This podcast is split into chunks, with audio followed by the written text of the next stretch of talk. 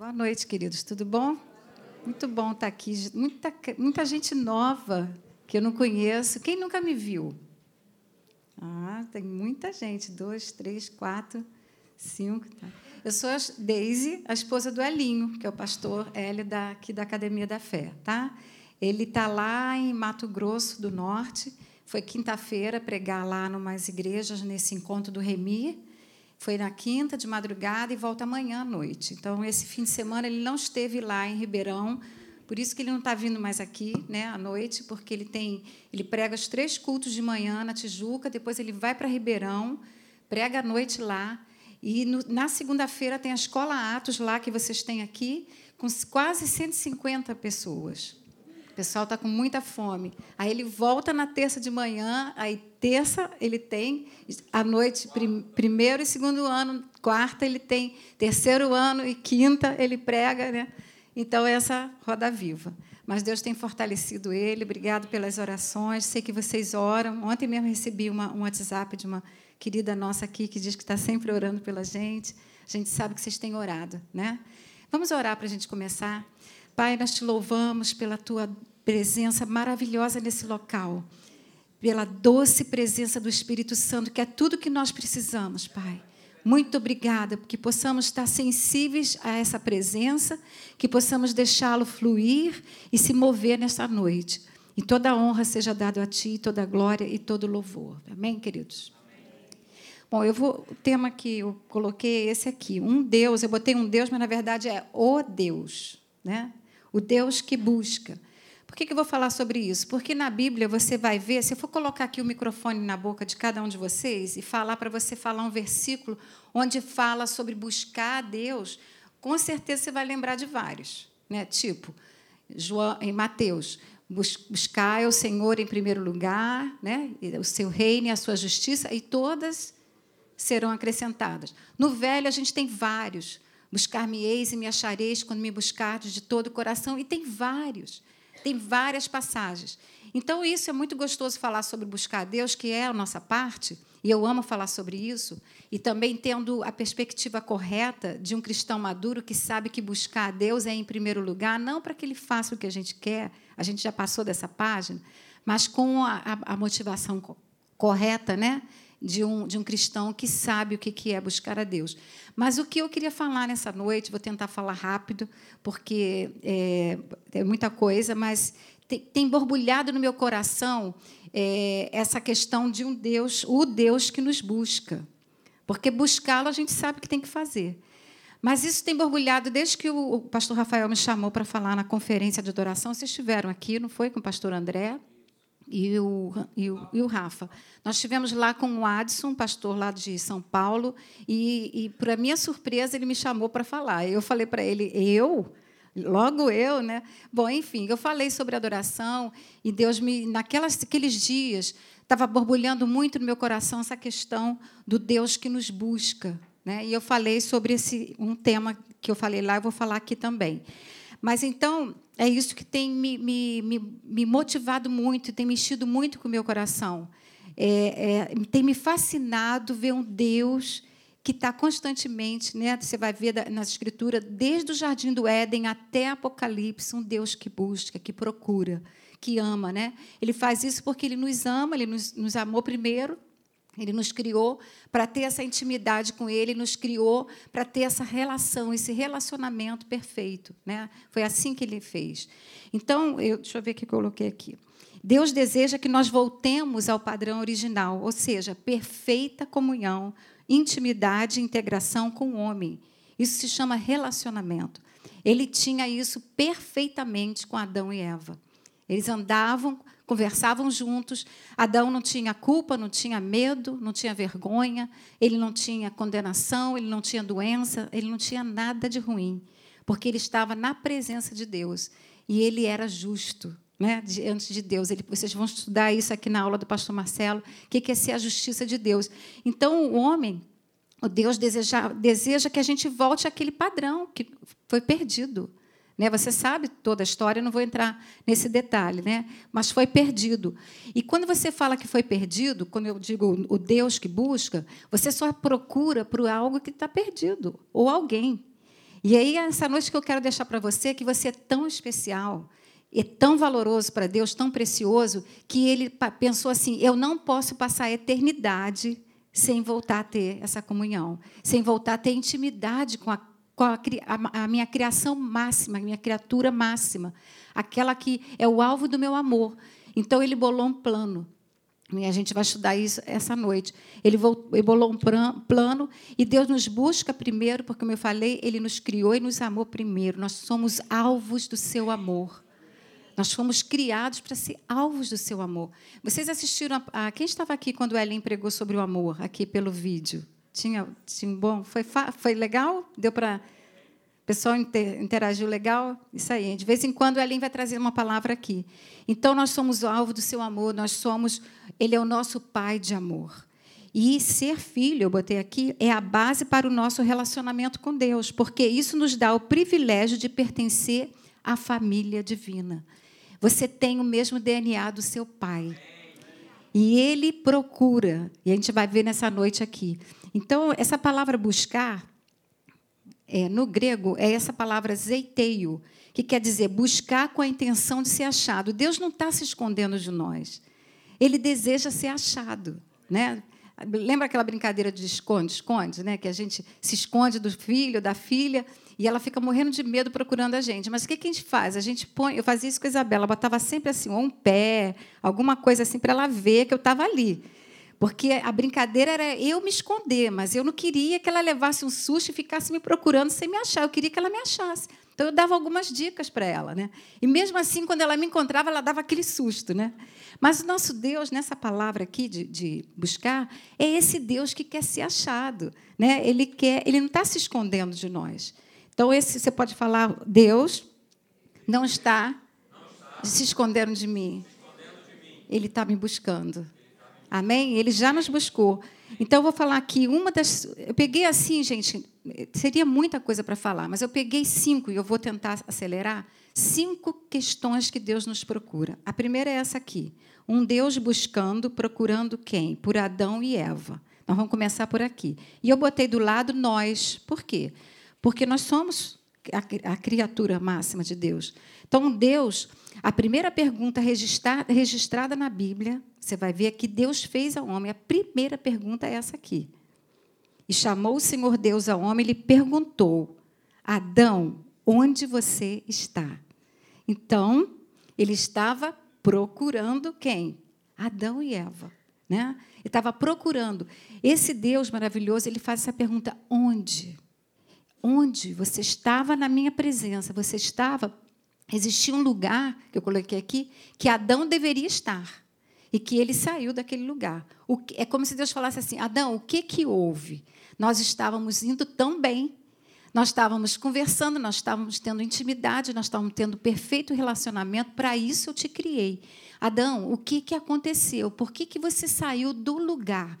Né? É como se Deus estivesse falando isso. E a pergunta que eu quero fazer para você: quem procurou quem? Deus procurou ele. Quem se escondeu de quem? Adão se escondeu. A Bíblia diz que ele fala, ele fala que ele, quando ele caiu, né, ele errou o alvo, diz que ele fala assim: Eu ouvi a sua voz no jardim, tive medo e me escondi. Né? Ele se escondeu de Deus. Mas a, quem é essa pessoa que vai à procura dessas criatura maravilhosa que ele criou? O próprio Deus. Né, ele fala: onde você está? Então, enquanto Deus estava no centro da vida de Adão e Eva, estava indo tudo muito bem. Né? E aí eu botei aqui essa, essa expressão que a gente conhece. O que, que é humanismo? Humanismo é a filosofia que coloca os humanos como principais numa escala de importância no centro do mundo. O que aconteceu ali é que Adão tirou o foco de Deus, né? Deus passou a não ser mais o centro. Passou, ele passou a ser o centro, a minha vontade, né? E na verdade ele perdeu a natureza, a gente sabe, ele perdeu a natureza divina e ele passou a ter a natureza pecadora do, do inferno, né? Então a pergunta é: quem está no centro? Né? Eu botei aqui, Jesus ele é o centro de tudo e de todos e ninguém mais. Tudo na Bíblia você vai ver foca para Jesus, ele é o centro de todas as coisas. Né? Então, quando nós tiramos Deus do seu devido lugar, alguém vai rapidamente tomar o lugar de Deus. rapidamente. E foi o que aconteceu, né? Você conhece a história. E aí você, Deus faz uma outra pergunta, a segunda pergunta. Adão, quem te disse que você estava nu? Quem? É, que voz é essa que você ouviu? Só tinha nós três. É tão bacana você ver que Deus faz um homem, cria o um homem, e ele já está nesse cordão de três dobras, né, que a gente fala.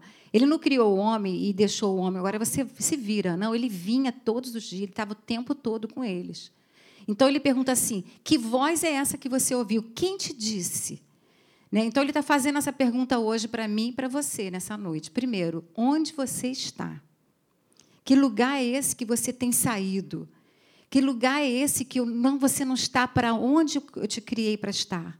Ou então, que voz é essa que você está ouvindo? Completamente contrária àquilo que eu digo que você é, o que a palavra diz que você é, que você é filho, você é herdeiro, você é aliançado. Que voz você está ouvindo?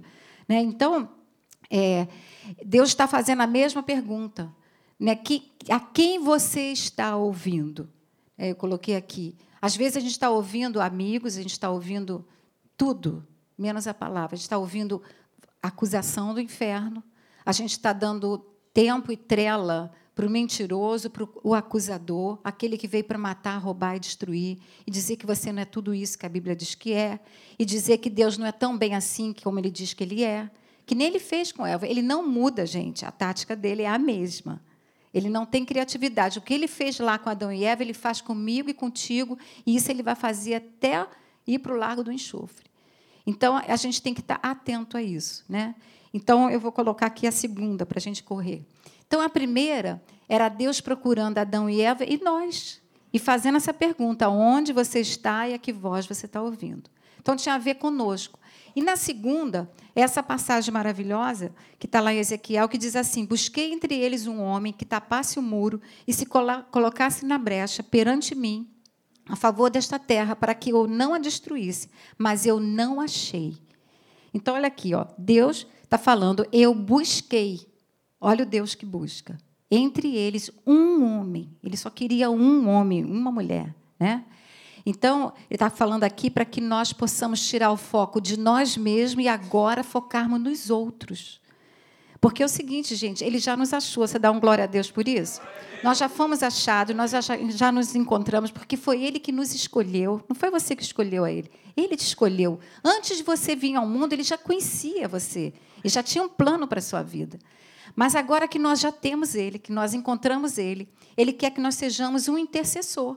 Então, Deus procura por um intercessor. E essa palavra aqui, é, brecha, né, que se colocasse na brecha, é uma ruptura ou uma fenda. E, e o verbo chama pe, pare, é, peretes, também, vem do verbo parates, que se chama rachar, fender, romper. Então, Deus está procurando alguém que entre na brecha. Isso é uma metáfora né, que ele está usando aqui para uma intercessão contínua, que é o meu trabalho e o seu. Né? Nós estamos aqui para nos colocarmos na brecha, para estarmos intercedendo por outras pessoas, por várias situações, inclusive em línguas, que a palavra diz que nós não sabemos orar como convém. Quando você ora em línguas, você não faz ideia do, do, do alcance disso. Você pode estar orando por alguém em outro país, você pode estar orando por uma situação que você acha que é sua e não é de alguém. Né? E Deus está movendo. Então, nós podemos orar em línguas. Né? E o intercessor é esse que vem perante Deus a favor de outros. Então é maravilhoso, ele está buscando isso. É como se ele dissesse assim: gente, eu tenho que buscar, vocês têm que entender o seguinte: tira um pouquinho os olhos das suas necessidades e ponha os seus olhos nos outros. Né? Ele está ele tá fazendo isso. E Jesus fez isso, ele entrou na brecha, na nossa brecha. Você pode dar um glória a Deus? Na brecha que havia entre nós e ele, ele foi o nosso intercessor, o nosso ajudador. Está lá em Isaías, diz que ele, ele, ele, ele essa passagem a gente tem que ler, não está aqui não. Vamos lá abrir rapidinho. Isaías 59. Aqui vou precisar do óculos. 59, 15b diz assim. 15b. Esse aqui vale a pena ler. A parte B. Olhou o Senhor e indignou-se com a falta de justiça. Ele viu que não havia ninguém e admirou-se, porque ninguém intercedeu. Então, aí está falando de alguém que, que ele procurou e não achou ninguém. Então, ele teve que mandar ele mesmo. Né? Ele já mandou por mim por você. A outra passagem está em, volta um pouquinho, Isaías 53, também é muito conhecida, 12, diz assim, na parte finalzinha também do 12, deixa eu ver aqui. Vou ler o 12. Por isso eu lhes darei uma porção entre os grandes, e ele dividirá os despojos com os fortes, porquanto ele derramou sua vida até a morte, e foi contado entre os transgressores, pois ele levou o pecado de muitos e pelos transgressores intercedeu. Então, nós sabemos que Jesus já fez isso, né? Ele entrou na nossa brecha, ele intercede por nós, ele faz isso, ele já fez isso completamente em favor da humanidade. Então, hoje no céu, nós temos essa passagem, vamos comigo lá em Romanos, rapidinho. Romanos fala sobre isso. Romanos, versículo 8, 33. Diz assim. Cadê? 8. É, 33 que eu falei? Romanos 8, de 33 a 34, diz assim: Quem fará alguma acusação contra os escolhidos de Deus? É Deus quem justifica. Quem os condenará? Foi Cristo Jesus que morreu e mais, que ressuscitou e está à direita de Deus e também intercede por nós. Então, olha só, gente, se você não tem ninguém que você fala assim, Deise, ninguém intercede por mim, eu não tenho ninguém. Nenhum familiar meu intercede por mim. Você tem Jesus no céu. E para melhorar, aí mesmo nessa página, Romanos 8, 26 e 27 diz assim: da mesma forma, o Espírito nos ajuda em nossa fraqueza, pois nós não sabemos orar como convém. Mas o próprio Espírito intercede por nós com gemidos inexprimíveis. E aquele que sonda os corações conhece a intenção do Espírito, porque o Espírito intercede pelos santos, eu e você, de acordo com a vontade de Deus. Então, no céu, a Bíblia diz que Jesus vive para interceder por nós. Olha que maravilha. E na terra, o Espírito Santo que habita dentro de mim e de você intercede por nós. E nós, através dele, intercedemos por outras pessoas. Amém, queridos? Então, esse é um trabalho maravilhoso. Vou passar aqui para a terceira. São cinco, tá? Tô, rapidinho eu vou terminar. Nosso Deus veio buscar os perdidos, que éramos eu e você. Ele veio buscar a humanidade, né? Então, vamos aqui para o terceiro, é o quarto, né? É o terceiro, pelos perdidos. Então, a gente já falou que ele veio buscar Adão e Eva, né? Ele foi, ele foi procurar ele, nós. Ele veio buscar por um intercessor, para a gente interceder por outros. Ele veio buscar os perdidos. Nós já passamos dessa página. Se você está aqui nessa noite e ainda não encontrou Jesus, hoje é o seu dia. Amém? Mas ele veio isso aqui. Então, essa passagem diz assim: Pois o filho do homem veio buscar, fala comigo, buscar, buscar, e salvar o que estava perdido. De novo, né? Ele veio buscar o homem porque agora ele, ele já tinha, Deus tinha ido lá procurar Adão, né? Deus foi. Agora ele falou o seguinte: agora eu vou, eu vou lá, eu vou lá embaixo, eu vou lá como homem. E ele mandou ele mesmo, Jesus Cristo. Né? E ele veio nesse lugar nos buscar. Então, gente, a maior calamidade do ponto de vista de Deus é ver o homem indo para o inferno. Você pode imaginar o coração de Deus triste, porque ele veio fazer uma obra, já fez, ele Jesus já consumou e as pessoas estão indo para o inferno. Isso é a maior calamidade, porque o, o inferno não foi criado para o homem, foi criado para o de, diabo e seus demônios. E as pessoas estão indo para lá. O homem sem Deus é uma aberração. Ele fala muito sobre isso. Você imagina um homem chegar no inferno e descobrir que um alto preço foi pago e ele não sabia. Né? Ou ele desconhecia, ou ninguém falou para ele, ou ele rejeitou. Né? Porque uma coisa é você não saber. Mas eu também, por outro lado, eu penso o seguinte: eu creio que ninguém vai parar no inferno sem sem que não tenha tido uma oportunidade. Você crê assim? Eu creio que o nosso Deus é justo e não tem como a gente explicar, mas de alguma forma essa pessoa teve uma oportunidade e ela deixou passar. Porque senão ele seria um Deus injusto. Né? Como ele vai julgar isso, eu não sei. Outro dia perguntaram, e os índios? E não sei o quê. Bom, gente, isso não é uma resposta que nós temos. Eu sei o seguinte: nós servimos a um Deus justo. Então, Deus conhece coração. Né? A gente vai falar um pouquinho sobre isso aqui. Então, é, Outra coisa, eu já falei, se ele foi parar lá, foi porque ele decidiu não ir. Né? Então, Deus ama os perdidos e já os resgatou. Mas alguém, alguém tem que dizer isso para eles. Nós estamos aqui, quando ele diz que ele veio buscar e salvar, se ele deixou o Espírito Santo dentro de mim e de você, para nós sermos seus representantes. Então, quando, quando a gente vê um Deus buscando, ele está usando eu e você para encontrar alguém, né? na sua faculdade, na sua família, onde você estiver. Porque ele já fez isso, a gente só tem que testemunhar. Amém, queridos? Tem uma passagem maravilhosa que diz assim: Mas eu vim para que tenham vida e a tenham em abundância. Eu vim, ó, eu vim. E quem veio? Ele veio. Então eu vim para que você tenha vida, e não tenha vida só, ele quer que você tenha em abundância. A outra diz assim: para isto se manifestou o Filho de Deus, para destruir as obras do diabo. Ele já fez isso. Então ele já veio, já, pegou, já tinha, fez o que tinha que fazer, e esse é um trabalho que eu e você podemos continuar a fazer. Amém, queridos? O quarto, essa foi a minha mensagem sobre a adoração né, no congresso, é que ele procura verdadeiros adoradores. Essa passagem que você conhece, que diz assim: Mas vem a hora e já chegou em que os verdadeiros adoradores adorarão o Pai em espírito e em verdade, porque são estes, fala comigo, são estes que o Pai procura para seus adoradores. Quem são estes? Somos nós. Então, Deus, além dele procurar o perdido, dele procurar o intercedor, um intercessor, ele procura por verdadeiros adoradores. Né? Então, eu botei aqui. Quando essa passagem foi escrita, você sabe, o contexto é daquela mulher samaritana, né? que Jesus diz que ele teve que passar por lá. Por que será que ele teve que passar naquele lugar? porque ele queria encontrar aquela mulher. Olha só, Deus buscando uma pessoa.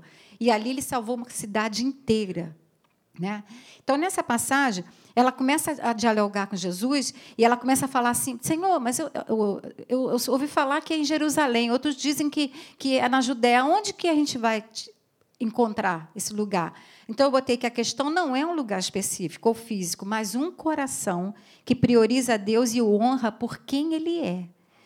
Quando você adora a Deus por quem Ele é, gente, isso é tudo que Ele quer. Porque olha só, adoração, às vezes a pessoa diz assim: só vou adorar quando estiver tudo bem. E aí você passa por uma situação de tristeza, ou de desapontamento, ou de frustração, e você está esperando as coisas melhorarem.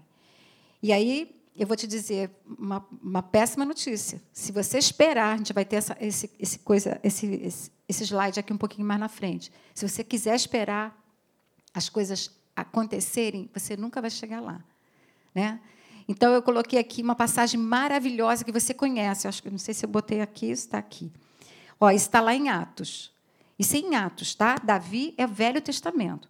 Mas aí está escrito assim: Achei Davi, filho de Jessé, homem segundo o meu coração. Ele fará tudo conforme a minha vontade. Gente, se você for estudar a história de Davi, quem foi Davi? O que Davi fez? Se você comparar Davi com Saul, dois reis, e se você botar na balança tudo que um fez, tudo que o outro fez, humanamente, você não escolheria Davi para ser seu rei. Você não escolheria. Quem escolheria um homem que foi um, um, um adúltero, mentiroso, um pai é, omisso, né? um homem que autorizou matar, é um assassino, ele autorizou matar um seu amigo, um traidor, né? Mas, mas é incrível, porque em Atos, essa passagem está lá e ela também está registrada em é, Salmos, diz assim, em Salmo, a mesma passagem, quer dizer, Lucas, né, que escreveu Atos, foi Lucas? Então, ele pegou dessa passagem em Salmo 89, que diz assim: Achei Davi, filho de Jessé, homem segundo o meu coração. Ele fala tudo conforme a minha vontade. Também está lá em Salmo. Não, não é esse, não, desculpe. Achei Davi, meu servo, com meu santo óleo ungi. Em Salmo está dizendo, achei Davi. Então, gente, a questão aqui, eu coloquei, tudo é coração. Você pode falar isso comigo? Tudo é coração? Tudo é coração. Como é que está o seu coração? Ele não precisa ser perfeito, que não vai ser, mas ele precisa ser quebrantado e contrito. Por que, que Deus achou Davi? Por causa do coração de Davi. Porque Deus não botou na balança aqui pecadinhos, pecadões, não. Deus queria olhar coração.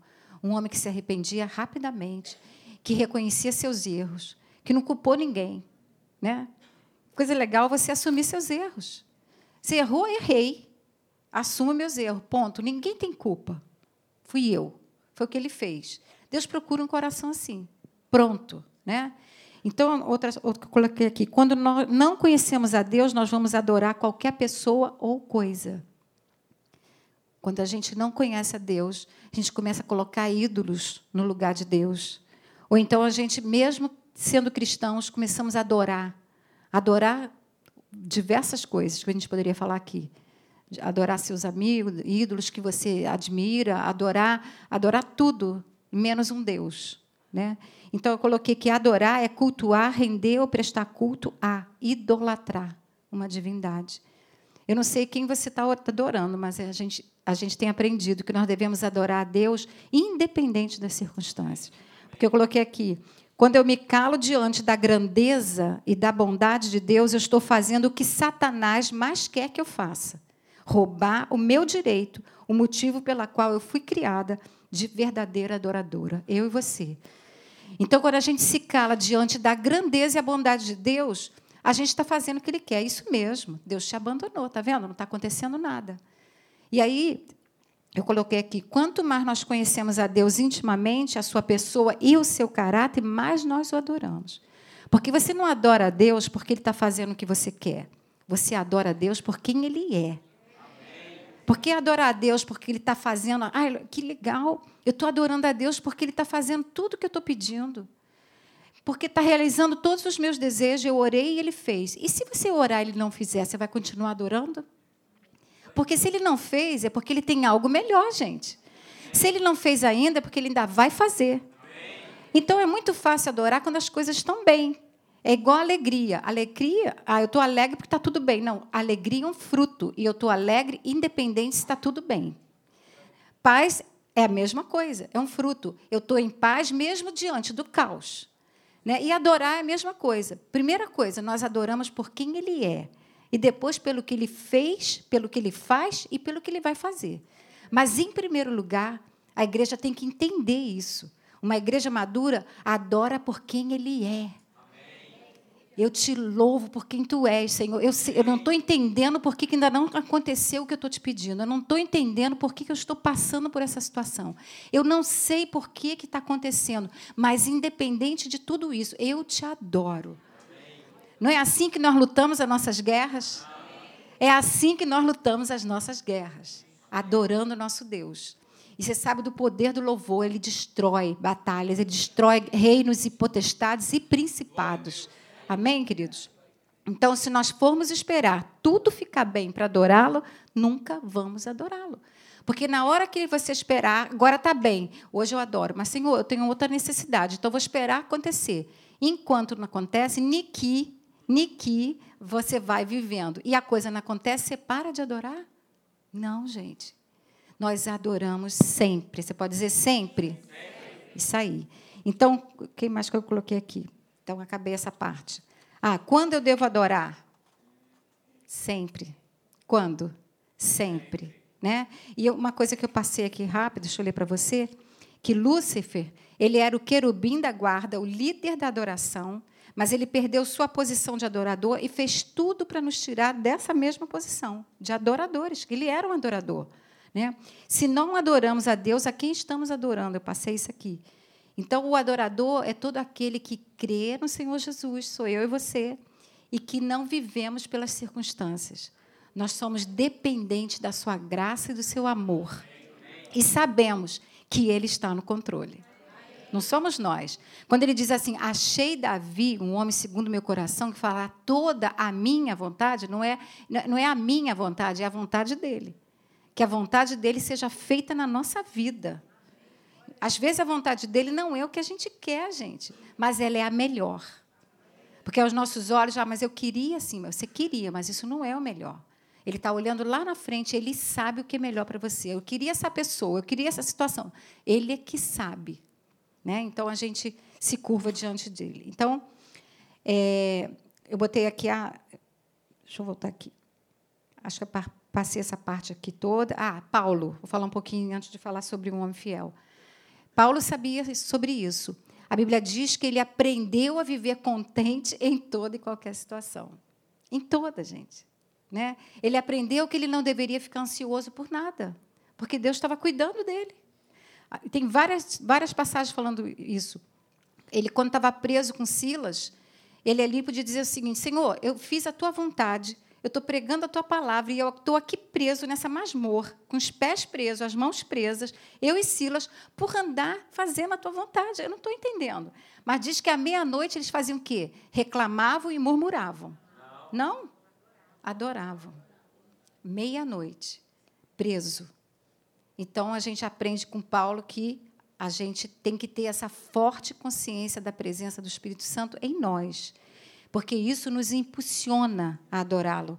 Quando você tem consciência da presença de Deus, que você é o templo do Espírito Santo, isso ultrapassa suas, suas, suas maneiras de pensar, sua maneira de, de, de, de ver a Deus. Você começa a ver a Deus pelo filtro da palavra, e não por aquilo que você sente ou por aquilo que você acha. Amém, queridos? E a última é essa aqui. Ele procura por um homem, quando eu digo um homem, né? um homem e uma mulher, fiel. E está aqui nessa parte de Salmo 101, diz assim: Os meus olhos procurarão os fiéis da terra, para que habitem comigo. O que anda em reto caminho, este me servirá. Os olhos de quem, gente? Do nosso Deus estão procurando os fiéis. A gente vai falar um pouquinho, já estou terminando. Quando, você, quando ele diz assim, para que habitem comigo, a gente lembra do Salmo 91, que diz assim: o que habita no esconderijo do Altíssimo, a sombra do Senhor descansará. Então, aqui a gente faz um link e ele diz que ele está procurando os fiéis, fiéis para que habitem com ele. Então, esse homem que confia no Senhor, esse homem que confia na palavra de Deus, né? Então, em Provérbios 26 diz assim: Muitos proclamam sua própria benignidade, mas o homem fidedigno, quem o achará? Deus está falando, quem, é, quem vai achar essa pessoa fiel? Então, você está entendendo esse Deus procurando e buscando? Então, tem uma passagem que diz assim: eu vou passar para outro lado aqui do fiel. Você conhece a passagem em Marcos 25, 21, diz assim: Disse-lhe disse o Senhor, muito bem, servo bom e fiel. Foste fiel no pouco, sobre o muito vou te colocar. Entra no gozo do teu Senhor.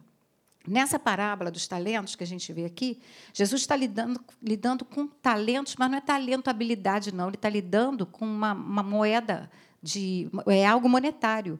Na verdade, é uma moeda monetária, dinheiro. Ele deu, é como se ele tivesse dado assim mil reais para você, dois mil para você e cinco mil para você. E o que, que aconteceu? O de cinco mil dobrou. O de 10 mil dobrou. E de 1 mil enterrou. Né? Então, Deus está falando aqui nessa parábola, muito bom servo, muito bem, servo bom e fiel, ele está falando sobre multiplicação. E está falando, gente, de grana. Não é talento, a gente, muitos anos a gente achava que isso era habilidade, não é. Né? Isso é outra coisa. Então, ele está falando de multiplicar e ser fiel nos recursos que ele nos confia. E aqui não está falando em quantidade, está falando em qualidade, porque se fosse quantidade, ele não ia citar a viúva pobre, que deu tudo uma moedinha. E aquelas pessoas deram tanto. Deus não está se preocupado com nossa, com nossa quantidade, ele está preocupado com o coração. Tudo tem a ver com o coração. Né? Tem uma passagem aqui maravilhosa que diz assim, 1 Coríntios 4, 1 a 2, diz assim: Ora, além disso, o que se requer dos dispenseiros, vou usar essa palavra aqui na ordenação do Tony. Foi você né, que usou, pastor Alexandre? Que cada um deles seja encontrado fiel. Os dispenseiros somos nós, que estamos com um depósito dentro de nós para proclamarmos o Evangelho. Ele diz que, a palavra, isso no, no Novo Testamento, diz que Deus que requer dessas pessoas que elas sejam encontradas fiéis. Né? Então, ele nunca vai pedir algo para mim, para você, que nós não podemos dar. Ele está dizendo que eu, eu, preciso encontrar em vocês a fidelidade. Né? E essa passagem que todo mundo conhece, que é, é a passagem mais falada de Hebreus. De fato, sem fé é impossível agradar a Deus, porque é necessário que aquele que se aproxima de Deus, eu botei aqui, que se aproxima de Deus, creia que Ele existe, que se torna galardoador dos que o buscam. Aqui nessa passagem está falando de um homem que dizendo que um, sem fé é impossível agradar a Deus. Fé é um espírito chamado espírito, espírito, um fruto do espírito chamado fidelidade. É a mesma coisa que fé. É crer na palavra, é crer no nosso Deus. Então a gente aprende pela palavra e entende que esse homem fiel é aquele que vive a verdade e tem contínua comunhão. É isso que Deus quer. Um homem fiel não é um homem perfeito. É um homem que a, a, a verdade para ele bate o martelo, né? E ele tem contínua comunhão. Esse é o homem perfeito o homem fiel. Sabemos que agora a gente sabe que mesmo quando nós somos infiéis, Deus continua sendo fiel. Sendo, sendo fiel. Porque o caráter dele ele não pode ser diferente do que ele é. Ele é bom, ele é fiel, ele é justo, ele é santo, ele é puro, ele é misericordioso, cheio de graça. Mas isso é tão, tão interessante que ele, ele sabe que nós vamos falhar com ele. Nós falhamos. Né? Nós falhamos, nós estamos num processo de aperfeiçoamento. Mas ele nos capacita a produzir esse fruto do Espírito, que chama fidelidade, que tem a ver com esse homem fiel. Ele nos capacita porque ele colocou o Espírito Santo. E o Espírito Santo, dentro do meu espírito, recriado, faz uma parceria para eu produzir o fruto do Espírito, que começa, gente, a base do fruto se chama amor. Sem amor eu não consigo ser boa, né? O fruto é bondade, amor, bondade, paciência, benignidade, fidelidade, mansidão, domínio próprio. Sem o amor eu não consigo. Então, o amor é a base. E só é possível eu ser uma pessoa fiel e ser, ter, ter o fruto chamado fidelidade quando o amor é a base da minha vida. Vocês ouviram aqui a palavra do, do Elin sobre isso. E fidelidade é um dos elementos do fruto do Espírito. Aí eu queria falar isso para você, que a fidelidade dele, o amor dele, a justiça dele fazem com que nós possamos ser achados por ele e ele nos, se deleita em nos achar fiéis e nos presentear. Porque diz que sem fé é impossível agradar a Deus, está falando de um estilo de vida. Ele diz que esses que, que creem e têm esse estilo de vida se tornam galardoadores, ou seja, ele vai receber presentes. Quem não quer receber presentes? Então, quando nós andamos por fé e infidelidade, nós somos presenteados pelo nosso Deus. Ou seja, agrada. Sem fé não agrada. É impossível agradar a Deus. Então, esse homem fiel é essa, essa, essa pessoa que crê na palavra, crê no caráter do, do nosso Deus. Amém, queridos?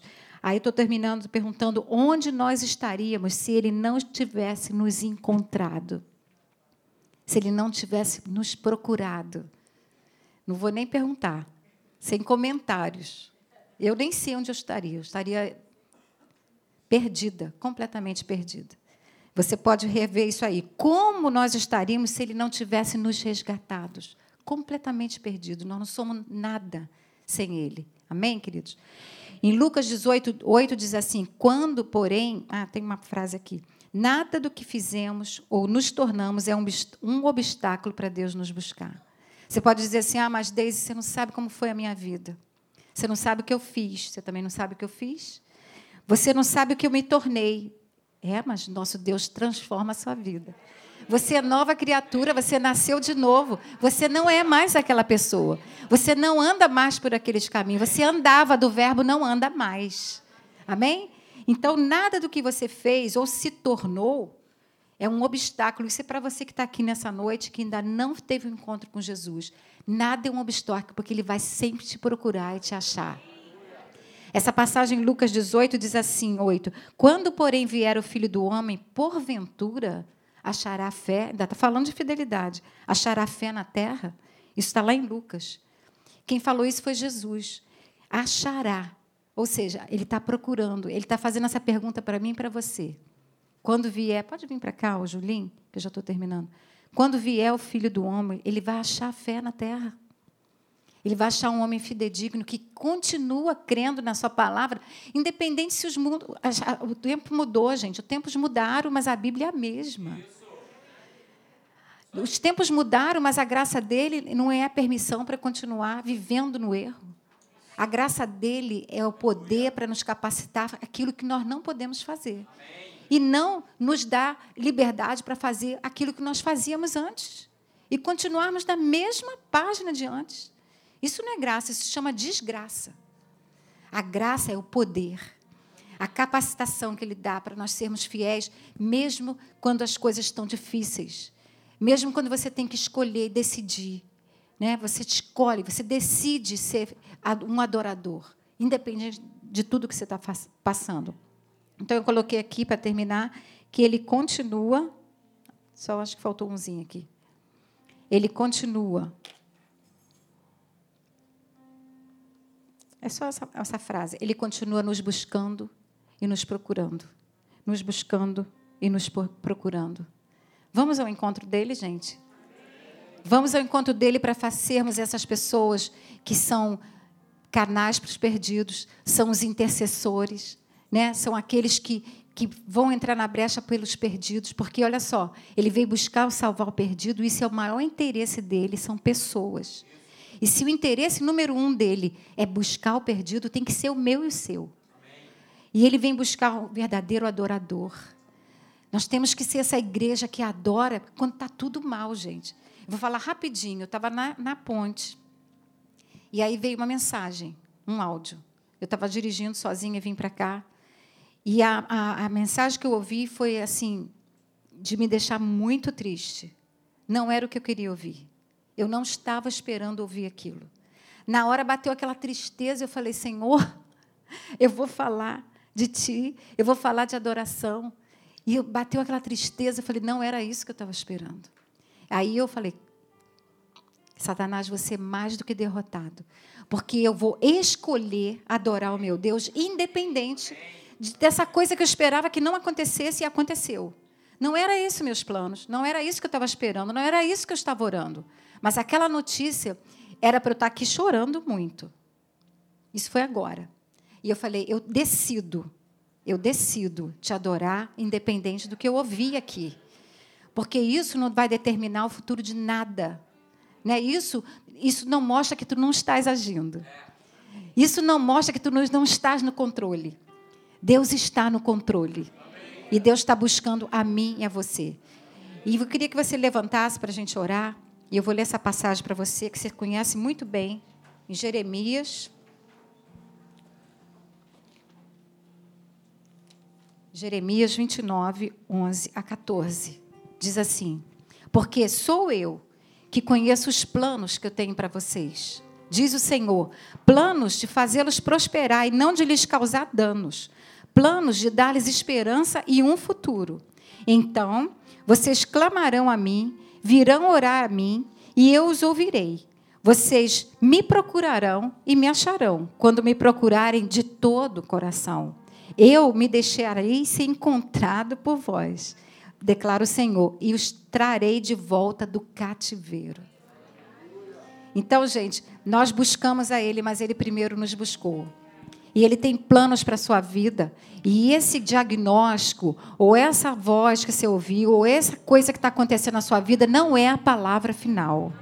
Não é. O nosso Deus tem a palavra final. Ele que sabe os planos que tem para vocês.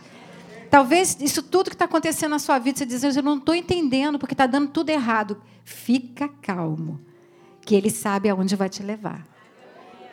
Você não está perdido, você foi achado. Amém, queridos?